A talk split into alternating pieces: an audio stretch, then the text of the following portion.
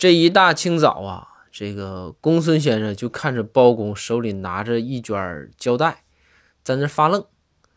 公孙就好奇啊，公孙说：“大人，您这拿着胶带在这站着是干什么呢？”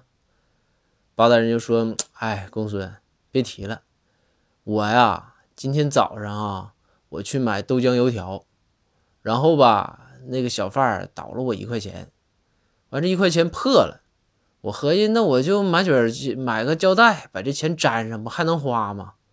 然后就花一块钱买了卷胶带。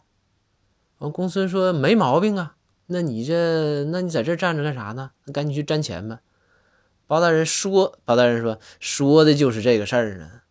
我买花一块钱买胶带，我把那破的一块钱花出去了。我现在买完这胶带，我现在迷茫了，我不知道我该干啥了。